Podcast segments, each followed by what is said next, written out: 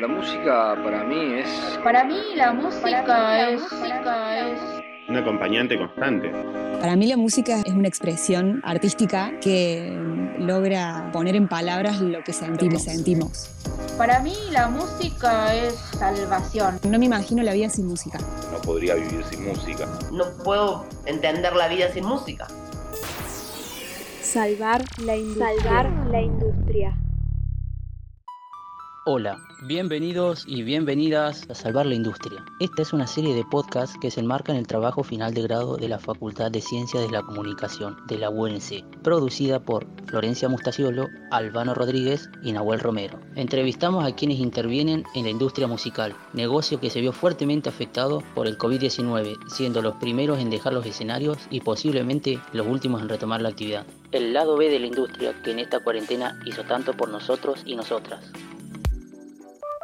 Hoy en Salvar la Industria, Antonio Cobos, Martín El Gringo Bricio y Martín Libisiche. Capítulo 4. Nada se pierde, todo se transforma. De las disquerías a las tiendas digitales tengo que ser tan exhaustivo, tan analista para reponer que me duele.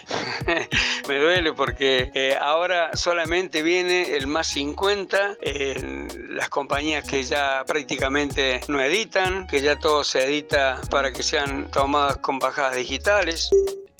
Las compañías geográficas, ¿cómo se mantienen si no se venden discos? Bueno, porque la música se sigue difundiendo a través de, los medios, radio y televisión principalmente, por las redes sociales, etcétera, etcétera, y todo eso pagan un, un canon determinado a los dueños y propietarios de los fonogramas. El proceso de paso al digital llevó muchos años, porque ya en realidad hace como 20 años que venimos hablando de esto, pero recién hace 3 o 4 años que esto empezó a generar ingresos para los artistas. Y esta pandemia eh, nos está mostrando justamente que uno de los ejes fundamentales de los ingresos de los artistas es toda la pata digital. La música ha formado parte de cada momento de nuestra vida. Hemos llorado, hemos reído, hemos bailado, pero también crecimos. Y así como crecimos, la música también creció. Y el tiempo fue testigo de este cambio. ¿Te acordás ese día que tus abuelos estaban sentados en el sillón escuchando algún vinilo? ¿O cuando te quedaste al lado de la radio esperando que el locutor dejara de hablar para grabar en cassette esa canción que estaba sonando y que tanto te gustaba? ¿O el CD que te regalaron para tu cumple? ¿O las miles y miles de canciones y virus que descargaste de Lares? O la última playlist que te voló la cabeza en Spotify. Porque la música siempre estuvo ahí, al lado tuyo, en cada paso. Pero como toda la música también tuvo que superar algunos retos, tuvo que adaptarse y evolucionar. Por eso fuimos a buscar a alguien que nos pudiera contar un poquito sobre el pasado y el presente, un sobreviviente. Con la aparición de la informática, el CD pasó a ser lo más fantástico de la historia. Él es Antonio Cobos, uno de los dueños de Disquería Seden. Eh, allá por el momento en el cual eh, vimos que, que, la informática nos iban nos estaban haciendo peligrar. Eh, bueno, a todo esto ya el LP, el LP desapareció, eh, quedaron algunos cassettes un tiempo, eh, todo lo que de alguna forma fue, fue, cambiando y aparece Internet. Lo fuimos transformando en una tienda de accesorios, de instrumentos surtidos. ¿Cómo les afectó esta evolución tecnológica? Es muy difícil sentir eh, y te lo estaba hablando la persona encargada de reposición del negocio, que yo antes reponía mm, de una manera y que ahora tengo que ser tan exhaustivo, tan analista para reponer que mm, me duele. me duele porque eh, ahora solamente viene el más 50 que solamente le interesa tener el, CD en la manito, abriéndolo, leyendo eh, lo que dice adentro, las compañías que ya prácticamente no editan, que ya todo se edita se para que sean tomadas con bajadas digitales. Y bueno, seguimos peleando eh, muchísimo más restrictivo en el tema música. O sea, para que tengan una idea, antes el tema música, del 100% de la venta era el 85%, era música. Hoy, en, en, los tres últimos meses, con el tema de la pandemia, en, lo último, en el último año más o menos, el 80% de accesorios, instrumentos y demás, y el 20% en los mejores momentos es la música. O sea, la música sigue latente, sigue viva. Por ejemplo, acaba de salir el nuevo de la barra a los 25 años y bueno, yo antes compraba 2.000 para vender, ahora compré 30. Eh, y, y más con el tema de la pandemia, ¿no? El futuro. De cara al futuro, con esta pandemia no se puede hablar nada. Está abierto el negocio, eh, la parte de música cerrada, la parte de, entrada cerrada. Y estamos vendiendo eh, con el público al público afuera del negocio. Eh, hay la mitad de los empleados en todo el negocio. Y para devolver entrada a los eventos que no se hicieron y no se van a hacer. Encontranos en Instagram. Encontranos en Instagram. Arroba salvar la industria. El paso del tiempo no solo cambió la música, también cambió los actores envueltos en la industria. Claro, antes quizás eran los mismos artistas los que tenían que ir a buscar a los sellos. Ahora la situación es distinta y estos cambios no vinieron solos sino que se dieron gracias a la tecnología. Así como Antonio Cobos es un referente de la escena musical en Córdoba, pudimos llegar a otro actor que día a día se prepara para el futuro inmediato de los artistas y las nuevas tiendas digitales de música. Antes los músicos con respecto a las ventas de discos recibían algo. Muy poco, pero recibían algo. Depende obviamente del volumen de ventas, del nombre del artista, del contrato que hayan tenido con la compañía. Pero nunca fue el principal ingreso, pero sí se podía contar como un, segundo ingreso. Siempre, el principal siempre fue el vivo. Pero la venta de discos siempre repercutió en las arcas del artista. Él es Martín el Gringo Bricio, difusor de la compañía discográfica Sony en Córdoba. También es periodista y conductor de radio en Cosquín Rock FM. Desde hace muchos años, cuando ya la venta de discos pasó a ser casi una utopía, que es lo que es hace mucho tiempo, eh, el artista solamente se centra prácticamente en el vivo.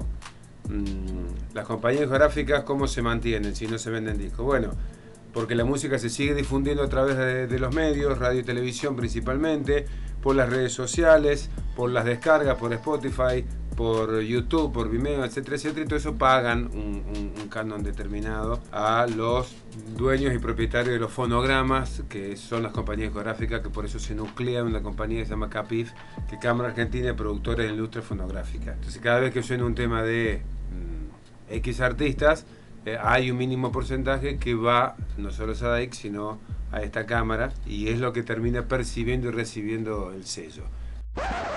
Tiempos de cambios. Lo que ha hecho esto, estos nuevos métodos, es la, una hermosa anarquización, géneros que surgieron directamente a través de las redes. Eh, el, el, caso muy puntual y específico es ese fenómeno de masa llamado Londra que sale eh, no necesitó de la industria ni de ninguna estructura para hacerse conocer, sino que era simplemente un pibe que rapeaba en la Plaza de la Intendencia, que subió su video a YouTube y que de golpe tuvo 5 millones de visualizaciones. Eso fue como un llamado de atención. Por primera vez se dio la inversa, que, que en vez que la cuestión venga de arriba para abajo, ahora salió de abajo para arriba. Ahora, las mismas compañías tuvieron que ir a buscar o tienen que ver quién es el que tiene más view, quién es el que tiene más, más like, quién es el el que tiene más reproducciones para tentarlo y que forme parte. Cosquín Rock, edición virtual. La repercusión fue muy positiva, todo el mundo estuvo contento porque se consiguió lo que se buscaba, que era principalmente hacer girar la rueda de vuelta, o sea, volver a darle trabajo a un montón de gente que no venía laburando, más allá de las bandas, sino que acá se montaron shows que fueron los escenarios del Roxy, el Luna Par, la trastienda, eh, donde hubo un funcionamiento y hubo una dinámica similar o idéntica a de un festival en vivo, con los protocolos, no podía haber, no podía haber más de 30 personas o 15 o 20 cuando la banda estaban tocando, pero mm, mucha gente que, venía totalmente parada ahora activó. Y lo mismo las bandas, eh, muchas bandas, no todas están haciendo sus streaming, no todas están, están activando, y en este caso fueron 60 o 70 bandas que que pudieron cobrar un caché por ese show y que pudieron obviamente mostrar, mostrar su, su bueno, su arte, su música eh, a través de un canal como es este, como es el streaming, y, bueno, sentirse vivos básicamente, volver a tocar, ¿no? Subir un escenario. Sin música la vida sería un error. Sería un error.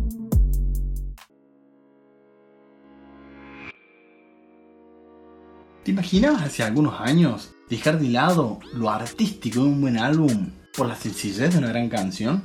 Mm, la verdad que no. El CD se convirtió en un fetiche, en un souvenir. Hoy estás a un clic de apropiarte de una canción. Y la obra de una obra fue reducida a lo que hoy es el hit del momento. Exacto, pero si hay alguien que sabe de hits y que fue acompañando a esta evolución de la música de la que venimos hablando, es nuestro último entrevistado el proceso de paso al digital llevó muchos años, porque ya en realidad hace como 20 años que venimos hablando de esto, pero recién hace 3 o 4 años que esto empezó a generar ingresos para los artistas. Él es Martín Libisiche, country manager de ABL Digital, un grupo de Estados Unidos que maneja distintas agregadores digitales. El que más se usa en Argentina es CD Baby